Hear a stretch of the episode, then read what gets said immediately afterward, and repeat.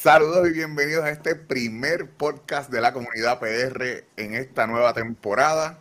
Y hoy estrenamos este formato de comunicación con ustedes, con una conversación junto a José Velázquez, me encuentro yo, Héctor 30, junto a la coach Diana Arniella.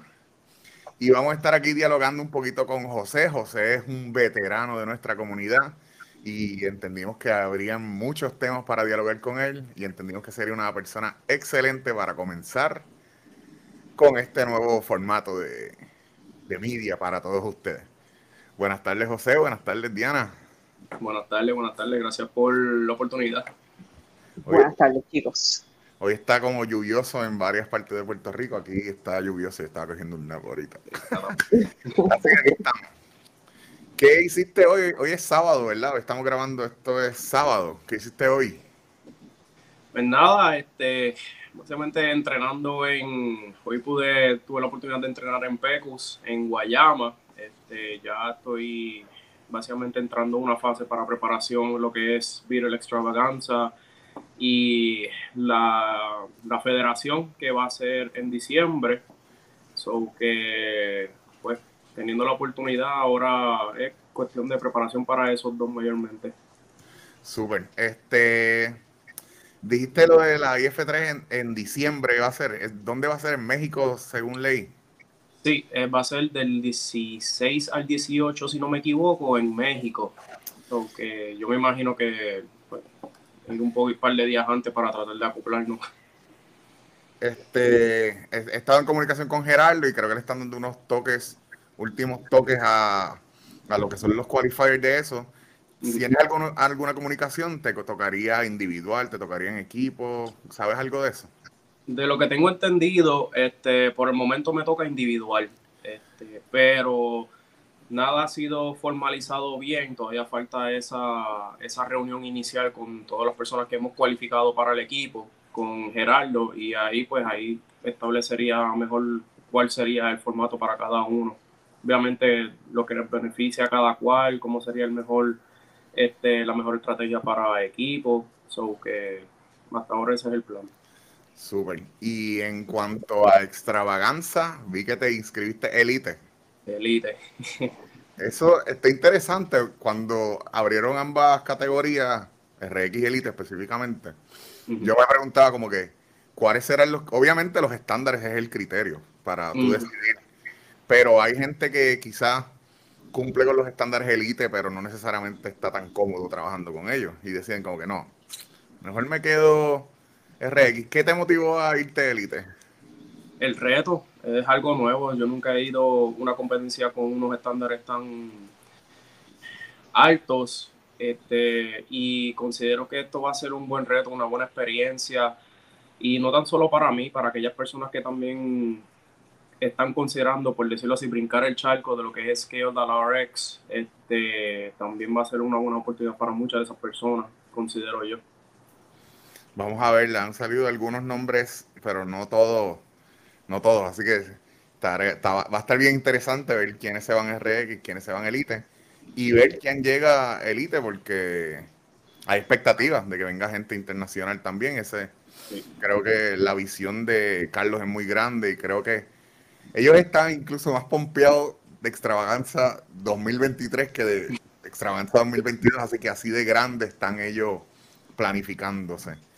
Eh, y no es para menos, cada edición ha sido building up y ha sido un éxito, así que no estamos pompeados.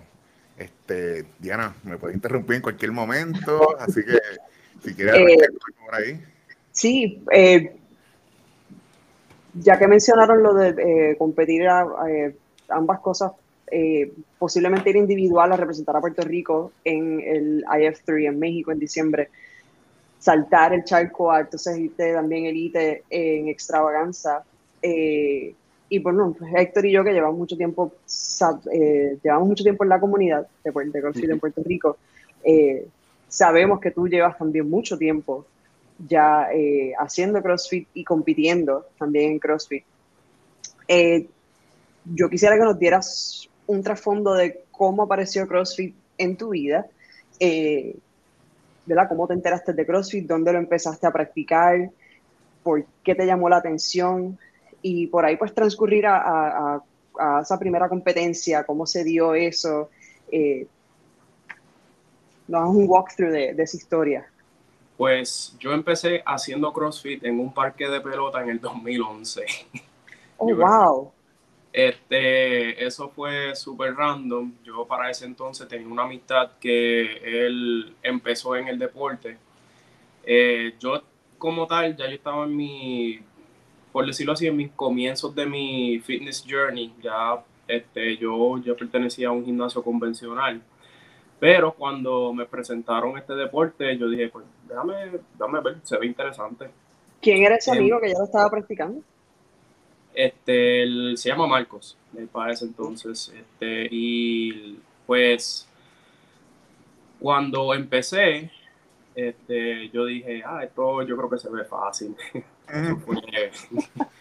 Eso, a veces es como la historia de todo el mundo, como que la gente que viene del ah, gimnasio. Esto es fácil, esto es un pitado. Sí, yo vengo haciendo ejercicio, estoy bien duro. Ay, eso es un mamey, ese. Ajá. Bueno, nada más decirte, me dio un calambre de ambas patatas corriendo ese mismo día. ¿Te acuerdas de tu primer workout? Iniciación.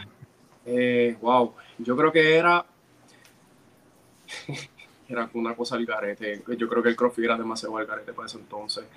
Era correr, burpees y pull-ups, pero no, había, no teníamos barra de pull-ups, o que estábamos brincando a la barra de columpio, agarrándonos ahí y tratar de hacer pull-up en esa barra que medía como, como así de gorda. Ajá, un grosor super nasty. So, eh, eso yo creo que era mi, creo que fue mi primer, primer workout en este deporte. Yo dije, ya, esto está, esto no era lo que esperaba.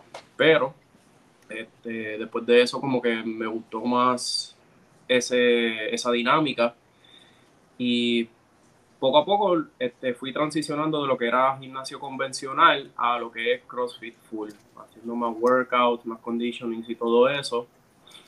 Eh, mi primera guerrilla, yo le diría como fue una guerrilla como tal, yo creo que fue 2000, wow, 2012, más o menos, cuando estaba el box Iron Cross en Carolina con Joshua Fred. Eh, ahí me acuerdo que fue que conocí a, a René, Keith y este y Emma también, que estuvieron en esa competencia. Entonces, pues esa fue la, como que la primera guerrilla como tal. Y considero yo mi primera competencia oficial fue Battle of the Box, la primera edición. Eso fue 2016. En, ¿Eso fue 2016? No, yo creo que esa era 2014, 2015. Ah, Algo así. Eh, un poquito más hacia atrás. Eh, de, tuviste tu primer evento fue en un parque de pelota, los primeros eh, workouts de CrossFit fueron en un parque de pelota. Eh, ¿Los workouts los hacían ustedes? ¿Tu amigo los inventaba? ¿Los sacaban del No, él, los programaba, so que eso era, este, llegábamos un corillito de amistades, hacíamos lo que, lo que sea que se inventara y pues terminábamos eh, muertos ese día. Pero esa era siempre la dinámica de nuestro comienzo. ¿En qué pueblo fue esto? En Ponce. Esa era la, la pregunta. Tú como tal, ¿tú eres original de Ponce? Sí, original de Ponce. Ponce y tu primera experiencia en CrossFit fue en Ponce también. Súper. Este, y después de esa primera experiencia, esa guerrilla, ¿te pompió para seguir compitiendo? ¿Cómo, me pompió, me gustó mucho la dinámica. Este, y por eso fue que yo decidí pues irme RX de la solta a Battle de Box. En mi primera competencia me fui RX. Eh, me di cuenta que no era no era lo que pensaba, no era lo que pensaba, tenía muchas debilidades todavía. So que después de eso, mi segunda competencia ahí fue el Woodstock 2015. Ahí me fui intermedia. Y esa fue, esa me fue mucho mejor. Sí, según tu Instagram, esa llegaste a primer lugar. sí, llegué, llegué al primer lugar en, en mi categoría. All right y en Battle of the, en Battle of the Boxes, ¿quién, más, ¿quién más compitió contigo en, en, esa categoría RX en Battle of the Boxes? Si te acuerdas. El que es el que es actual coach mío, a Mauri Padilla, le estuvo compitiendo, eh, Israel Cucuso, eh, Francis, creo que Gabriel García también, Anthony Maisonet.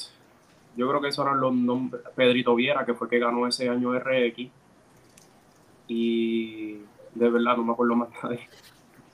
Ya hace tiempo. Cuando decides competir, eh, presumo que es que ya tenías como que estas ganas de,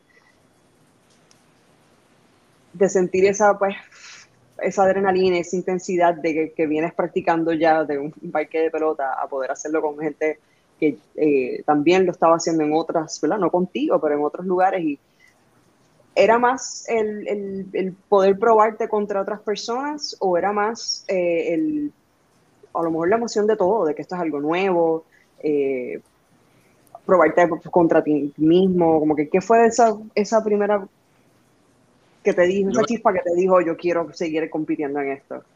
Yo creo que un poco de todo. Este, el reto contra mí mismo, el reto contra otras personas. A mí me encanta competir, como que es, nos, yo, yo saludo a todo el mundo afuera del, del, de lo que es el área competitivo.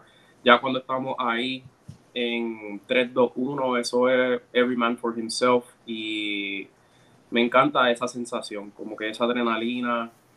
Este, yo creo que ha sido un poquito de todo en cuestión del, de los motivos, como que quién está, porque siempre va a haber alguien mejor que tú en ciertas áreas o que ya ¿quiénes, quiénes son estas personas, ah, ya yo sé que yo tengo que mejorar esto para poder tratar de llegarle a, al nivel de, de, tal persona. Este, ahí es cuando uno se da cuenta de las debilidades que uno tiene también, como que, ok, no me fue bien en este workout, pero ya yo sé que en esta temporada tengo que meterle mano full para poder mejorar esas debilidades. Y es un, y es un deporte donde uno constantemente está mejorando en ya sea en una u otra cosa. Porque uno no, no llega a un, a un plateau como tal. Sí, no, no aparece como un final al poder seguir progresando en, en, tantas cosas, que, tantos elementos que tiene el eh, CrossFit, eh, tanto como deporte y metodología. Eh, quiero hacer un pequeño o gran paréntesis. Hay un post en tu, bueno, hay dos, pero uno... Antes de llegar allí, eh, quería preguntarte, porque mencionaste que comenzaste con Marcos en un parque. Ese es Marcos, el mismo que está en Cross Caribe, ¿verdad? ¿O es otro Marcos? Y con él varios años, ¿verdad? Porque cuando yo te conozco, tú todavía estabas entrenando ahí, coachando, si no me equivoco. Sí, yo estuve, yo estuve... Y ya no era un parque cuando yo te conocí, era en un... en un box, sí, eso ya, ya fue como que transicionando de lo que fue un parque de pelota a a lo que, pues, al, local que está ahora mismo. Y te pregunto, eh, ¿él, ¿él, fue parte clave de esa parte competitiva? Porque lo mismo, recuerdo haberlos visto a ambos compitiendo, incluso una competencia que yo animé, que se acabó tardísimo, by the way. Eh, creo que llegaron primero y segundo. Eh, ¿Eso fue parte de esa chispa competitiva, ese training partner o algo así? ¿Cómo lo, cómo lo visualizas? ¿Cómo lo percibes? en, en parte sí, porque era siempre el beneficio que yo tuve es que no tan solo tenía una competencia en una competencia, valga la redundancia, pero también una competencia dentro del box, so que siempre era este, cada uno empujándose al límite en un workout o te gané en este, ah, pero yo te gané en este otro, eso que siempre hubo ese ambiente de constante competencia.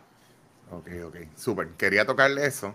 Diana, eh, entra donde vas a entrar porque me interesa, personalmente es un tema que me interesa. Zumba. Eh, hay dos posts en particular en tu Instagram que eh, pones, tienes, son, el post son fotos comparando eh, lo que parecen dos personas bien distintas, pero son el mismo José. tienes una foto de tú cuando eras adolescente, y dice que, que estabas pesando 256 libras, comparándote con una foto donde pesas mucho menos, ya tienes más edad, ya no eres adolescente. Eh, a mí me interesa también como Héctor, eh, esa, esa decisión de uno, cuando uno lleva una, una vida donde, tomando decisiones que no son las mejores, este, no estamos haciendo nada bien para eh, nuestra salud y bienestar overall. Um,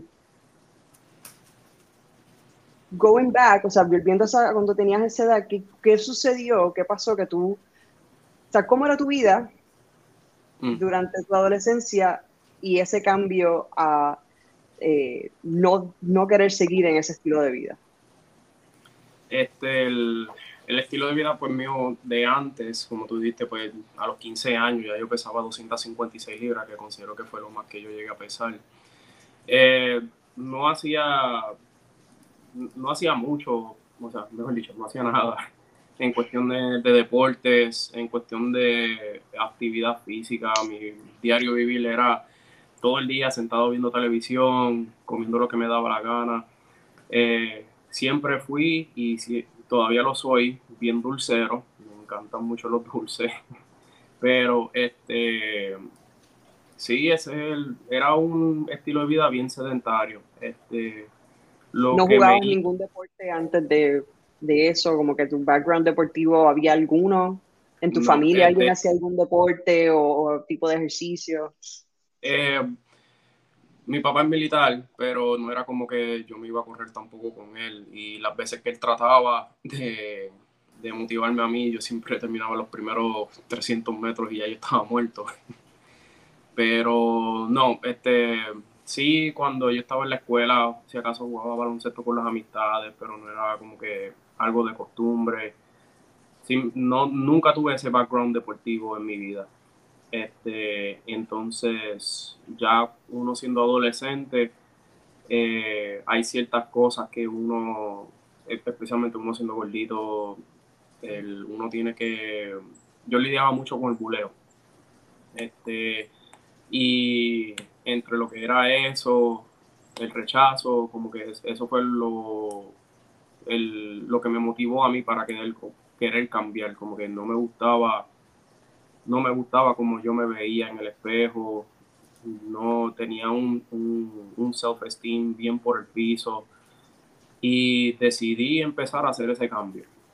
Este, yo no empecé en gimnasio ni nada de eso. Yo me acuerdo que mi mamá ella se compró una elíptica y yo empecé haciendo, eh, dándole como media hora todos los días en la elíptica dentro de casa porque me daba vergüenza salir para tratar de correr afuera.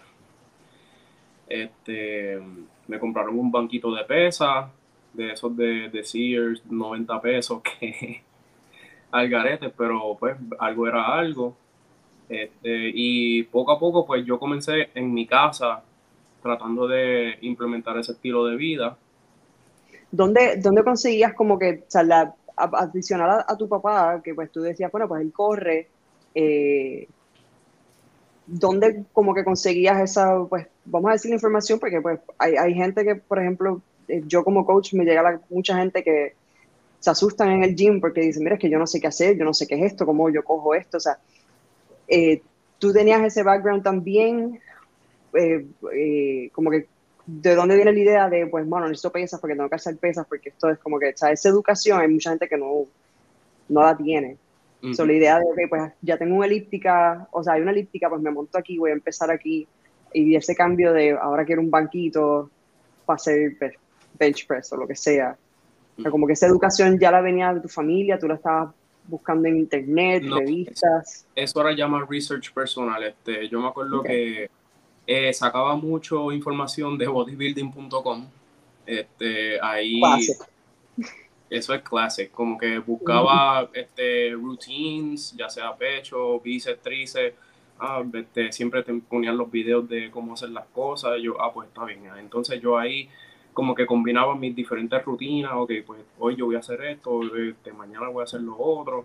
Y eso fue lo que, lo que yo empecé en cuestiones de, de, de, de, qué cosas combinan. ¿Te mantenía, era, fue fácil mantenerte, eh, me gusta usar la palabra motivado, pero con, o sea, principio pues es esa motivación que uno tiene, y eventualmente se convierte, pues, idealmente se convertiría en una disciplina. Eh, ¿Tuviste mucho struggle en ese comienzo con, con mantenerte haciéndolo? Eh, o si una vez empezaste, fue como que, I'm not looking back. Um, sí, tuve muchos struggles. No, no me fue, no me fue, no fue fácil. Este, muchas veces, muchas veces me quitaba y yo creo que ese desespero también era muy joven, como que la mentalidad no era tan, o sea, no era maduro para eso. Yo esperaba resultados inmediatos. Este, y muchas veces sentía que los resultados no, no estaban. Pero mi motivación, yo creo que nunca, nunca se fue. La motivación para querer cambiar, para querer algún día mirarme en el espejo y decir, me gusta lo que veo, ¿entiendes? Eh, yo creo que esa motivación fue lo más que me ayudó durante todo el proceso. Eh, después de más o menos como un año, ahí fue que verdaderamente la disciplina se mantuvo ahí on point. Este, yo podía estar con la familia en vacaciones y yo le decía a mi papá, mira, dame por lo menos una horita en el gimnasio por la mañana y después hacemos lo que sea durante el resto del día. So que eh, considero que fui bastante disciplinado en esa área. Cuando llegas al CrossFit ya tú tenías una disciplina de actividad física y de alimentación, ya tú te considerabas que estabas fit. Alimentación son otros 20. Alimentación yo tuve que aprenderlo. No me voy a meter en la alimentación porque, pero, pero de actividad física, ya tú te considerabas que estabas ready. de actividad, no, cuando empecé CrossFit no es que estaba ready, ready, pero la disciplina pero estaba. Tú te considerabas como que. Sí, porque humble, humble you, te, te hace este, pero, pero eh, yo me acuerdo que no, nunca fallaba un día en el gimnasio, este, por lo menos todos los días siempre estaba dos horas en el gimnasio metido y después ahí pues seguía con, con lo demás que yo tenía con, con, mi día, ya sea la universidad o las cosas de hacer en mi casa y todo eso.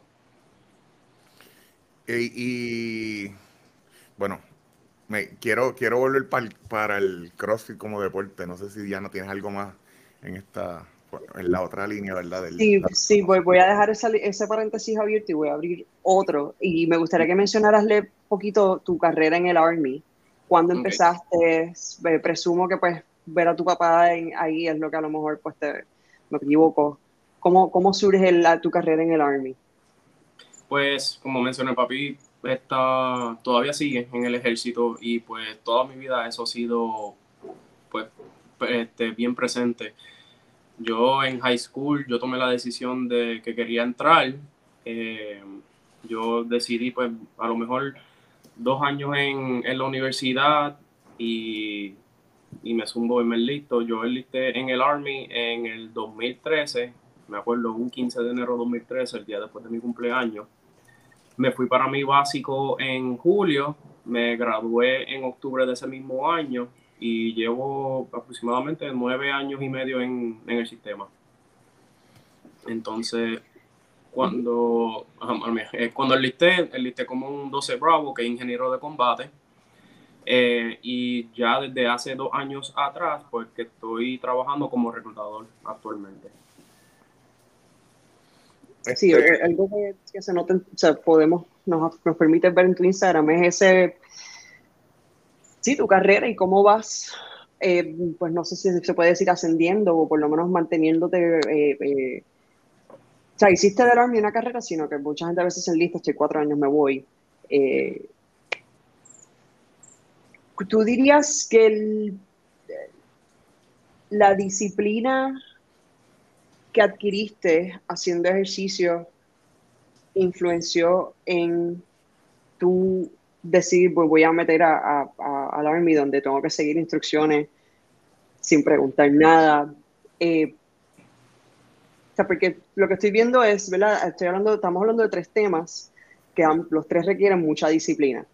Eh, tomar la decisión de hacer un cambio de estilo de vida eh, para el bienestar de uno. Eh, estar en el Army requiere mucha disciplina. Y mm, ser un atleta de alto rendimiento dentro del, deporte de CrossFit también requiere mucha, mucha disciplina. Eh, es, fácil poder presumir que una cosa lleva a la otra o están todos como que influenciados dentro de como que soy así aquí, so puedo hacerlo acá, so puedo hacerlo aquí también. Mm. Eh, podrías decir, mira así, no, más o menos. Un más o menos. Este, ya yo había tomado la decisión hace tiempo, antes de empezar con CrossFit, con querer enlistarme, sobre ya yo sabía desde de antemano que yo quería ser parte de, del Army como tal. Eh, pero sí, como que cada cosa influye en la otra. La disciplina que tú obtienes en el ejército es la misma disciplina que tú puedes implementar para tu carrera, para tu deporte, para el CrossFit como tal. Eh, de igual manera, la disciplina que o las habilidades físicas que te da el CrossFit lo puedes implementar para tu carrera militar. Para mí el básico fue, fue un quitado. Yo nunca, yo no lo sufrí, como, no como mucha gente, pero este, eh, sí, como que cada cosa influye a cada una. José Velázquez es el niño de la disciplina. Oye, y en, en, la, en la área como atleta de CrossFit, este, ¿verdad? Te hemos visto en múltiples competencias. Hablamos que comenzaste con Marco, sabemos que estás con Amaury, pero también sabemos que estuviste coachado por Rubén en algún momento. Rubén. Sí. Que, que, quien no sepa de Rubén, hay mucha, mucha parte de la comunidad que, que ha pasado por las manos de Rubén dando excelentes resultados, ¿verdad? Hay muchos podios ahí. Ajá. Ah, pues mira, vaya. Yo no sabía eso. Sí, eh, eh, eso, eso es un tema interesante para mí porque Rubén fue uno de mis primeros coaches. Eh, cuando empecé CrossFit y fue mi primer coach de, de programación individualizada. So, ahí, ahí, ahí tenemos, aparte del CrossFit, pues tenemos algo mucho más en común. con Rubén, con Rubén, ahí, cuando yo empecé como tal con Rubén, ahí fue que yo empecé a ver una verdadera diferencia en el performance, porque eh, lamentablemente pues el coaching que no tenía que yo tenía antes no era el ideal. Ya cuando empecé con Rubén eso fue otra cosa. Este muchas de las debilidades que tenía pude mejorarlas. Eh, para ese entonces estábamos coachados por Rubén coachaba lo que era Mauri Guillo este el, Elvin este, o sea, como tú dijiste, 30, eso, un montón de gente ha pasado por las manos de él. Este, ¿Alguien más que haya sido tu coach o esos han sido básicamente tus coaches en este tiempo? Eh, yo solamente, exacto, he tenido lo que fue Rubén y actualmente a Mauri este, desde noviembre del año pasado, estoy con él.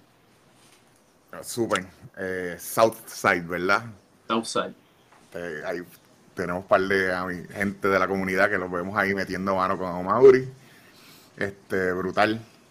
y Vamos a hablar de competencias. Mm. De competencias. Ya hablamos de tu primera que fue Iron Cross, hablamos de Battle of the Boxers número uno, hablamos de Woodstock. ¿Qué otras competencias tienes ahí en ese resumen competitivo? Te digo ahora. Tengo ahí. ¿Qué tal si no te digo, te lo enseño? tengo Battle of the Boxes, tengo la guerra, tenemos Black Ops, que voy de nuevo allí en, en octubre. ¿Con quién vas? ¿Con quién eh, eh, voy con Mariela, de, de, OPEX. El otro día estuvieron en una guerrilla, ¿verdad? Si no me equivoco. Sí, en una guerrilla. María, que hemos visto, ¿verdad? Su trabajo constante. Ella está coachada por Summer, si no me equivoco. Sí, por Summer. hemos visto que una de las gente que yo digo que durante este tiempo de pandemia han aprovechado y se han enfocado y, ahora están volviendo las competencias, ahora la gente está como que sorprendida, pero ¿por qué te sorprende si le han metido el trabajo en este tiempo? Y vamos a hablar de la pandemia y de ti ya mismo. pero sí, veo ahí el resumen. Este, Diana por una pregunta aquí que, que, en qué competencia no has llegado al podio. que no he llegado al podio. Um, Aparte de, bueno, ya, ya mencionaste tu primera competencia en eh, Battle of the Boxes, que te tiraste RX cuando todavía no estabas ready para RX. Eh, pero sí, eh, o sea, has competido muchísimo y yo creo que en casi todos los tipos de competencia que tú podrías, o sea, los formatos en cuestión de individual, eh, en pareja con otro muchacho, en pareja con muchacha, eh, equipos de tres. Eh, sí, es un resumen bastante grande, amplio, variado. ¿Alguna competencia que tú que resalte sobre las demás o algunas experiencias dentro de todas tus, tus competencias que resalte más que otras? Top 5, yo diría, número uno, Viral Extravaganza 2019, que ese fue segundo lugar RX. Mi competencia número dos, yo diría que fue la de Woodstock. Esa fue una competencia extremadamente buena. The Games, no, perdón, The Games no, este, La Guerra, la primera edición, que esa fue nuestra, la primera competencia en pareja mía y de Guillo, que esa competencia estaba bastante, bastante fuertecita. Cuando dice fuerte, ¿en cuestión de los eventos o en cuestión de, el nivel de competencia que había entre los equipos? Ambos, porque todos los eventos fueron bajo el sol y estábamos compitiendo para ese entonces contra Daviel y Guarmeros, mal, Maleros. Estaba, estaba, estaba durito. So que yo creo, mi top 3 yo creo que son esas. Las mejores, de las mejores experiencias de competencia que yo he estado. Oye, el 2019 también estuvo, fuiste para Guadalajara, ¿verdad? Wow, sí, exacto, esa es otra. Guadalajara has ido tres veces, dos veces. Tres veces. Una, mi primera experiencia fue individual, mi segunda fue en equipo con Amaury y con Humberto, y mi tercera fue individual también. Ok, ¿y has ido a las categorías? ¿Cuándo has ido? ¿En qué categorías has ido a Guadalajara? En las tres he ido intermediate. Gacho, ahora yo, ahora yo me voy a curar aquí. Intermediate. me voy a curar. Mira, eh, están saliendo, salió extravaganza, salieron los premios, está todo el mundo pompeado, está genial. Hay gente chillando por la inscripción, pero la realidad es que las competencias buenas tienen ese tipo de inscripción. Y yo le digo a la gente de aquí, por lo menos aquí hay premios para la categoría eh, Beginner Scale. Cuando tú vas a, a pagas el viaje, compites, llegas al podio, qué bello, qué precioso es todo. Y no hay chavo en efectivo, te dan un bultito con un par de samples de proteína y shaker y goritas y descuentos. Y nos damos el viaje. ¿Por qué? Porque es una super experiencia, una super exposición. Pues ese mismo de experiencia, esa misma exposición se quiere lograr aquí con esta competencia. Otra cosa que, que, quiero hablar es del nivel competitivo. Cuando vamos allá, esos intermediate, yo he visto gente de regionales allá en intermediate. Sí. ¿Entiendes? Este, el, nivel, el nivel de competencia de allá es totalmente distinto. Este, y por eso es que una de las cosas que yo me gusta enfatizar mucho es que salgas de tu zona de confort aquí en Puerto Rico específicamente, porque aquí eh, Puerto Rico es pequeño, vas a estar compitiendo con la misma gente constantemente y no va a ser lo mismo cuando tú vayas a alguna competencia allá afuera, que verdaderamente te vas a retar con gente variada porque la gente allí está camarón, mano. Yo estaba compitiendo con gente que yo decía, mano, este tipo debe estar elite, este tipo no debe estar en, esta categoría mía. Con eso, después de intermedio queda RX y después queda elite. Que también el sistema cualificatorio de inscripción es distinto, ¿verdad? Porque uno son qualified y los otros son eh, free for. Me inscribí, la categoría que me dio la gana. First save, first take, o algo así. Este, y yo, sinceramente, y yo sé que me va a caer chinches, pero es mi opinión. Yo creo que aquí en Puerto Rico, beginner y scale deberían ser experiencias. Como que tú no has competido, pues pasa por la experiencia de beginner y si acaso te damos chavos para que recuperes la inscripción. Y scale, experiencia. Ah, ¿quieres chavo? Apúntate RX. O ponte RX y ahí es que van a estar los chavos. Que es como pasa en otras competencias. Así que Aquí estamos, yo diría que mal acostumbrados, pero whatever. Eh, porque Me va a caer mucha gente encima por eso. Los fanáticos queremos que el nivel suba y los atletas queremos que el nivel suba. Ya vimos como este año tuvimos el equipo de los de la isla compitiendo en, en semifinales. Y queremos, queremos que pase más de eso. Pero si nos mantenemos en la zona cómoda, si yo puedo ir RX, pero me voy el skate para ganar, no va a pasar. No va a pasar. Así que yo insto a todos los atletas, metan mano, ustedes son unos duros, nada más con atreverse a competir. Pero no, no, no velen la guira. este, sí. ¿Qué más? ¿Qué más? Este. A ver, por aquí estoy leyendo. 2020. 2020 tú eres de los atletas que yo vi que se mantuvo consistentemente entrenando. ¿Fue difícil para ti eh, encontrar esa motivación para entrenar o, pudiste lograrlo? ¿Cómo fue para ti? Cuéntame. Es sumamente difícil, mano, en verdad. Eh, cuando empezó la pandemia como tal, este, tuve el beneficio que en White Lion nos por lo menos a los coaches nos prestaron equipos, o que yo pude llevarme barras, platos, que y todo eso. Eh, pero llegó a un punto donde la motivación se fue por completo, estando solo en, en, el, en el garaje entrenando.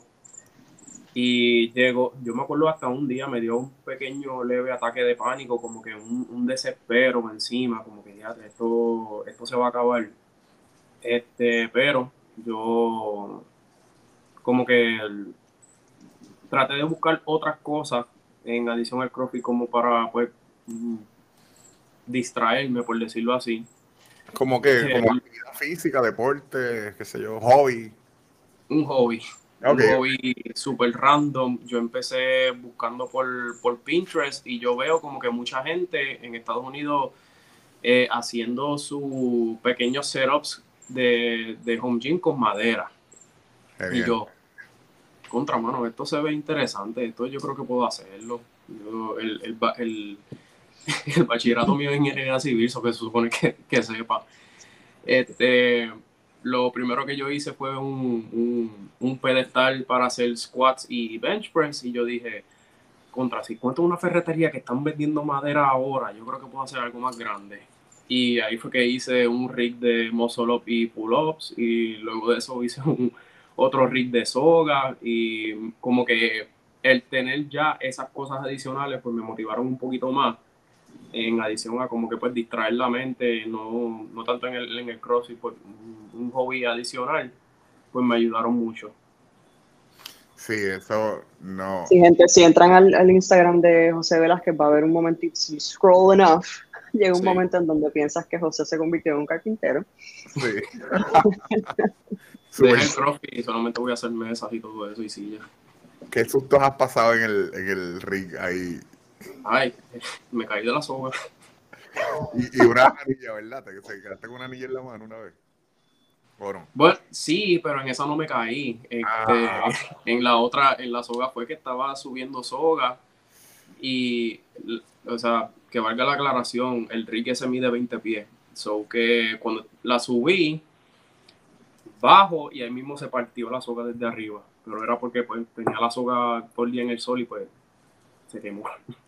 Exacto, sí, sí, agua, sol y sereno ahí en algún momento. que mi recomendación, si llegan a hacer eso, déjenlo en la grama. Eso fue la mejor idea mía. Ok.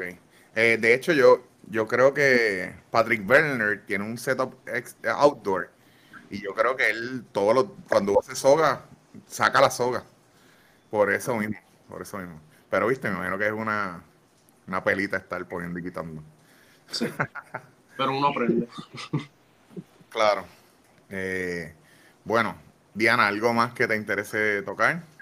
Sí, sí. Eh, ya hablando de verdad, el tema de la pandemia, a pesar de que estábamos sin competencia, eh, en persona, como quieren, el 2020 se dio eh, el IF3 y tú participaste, ¿right?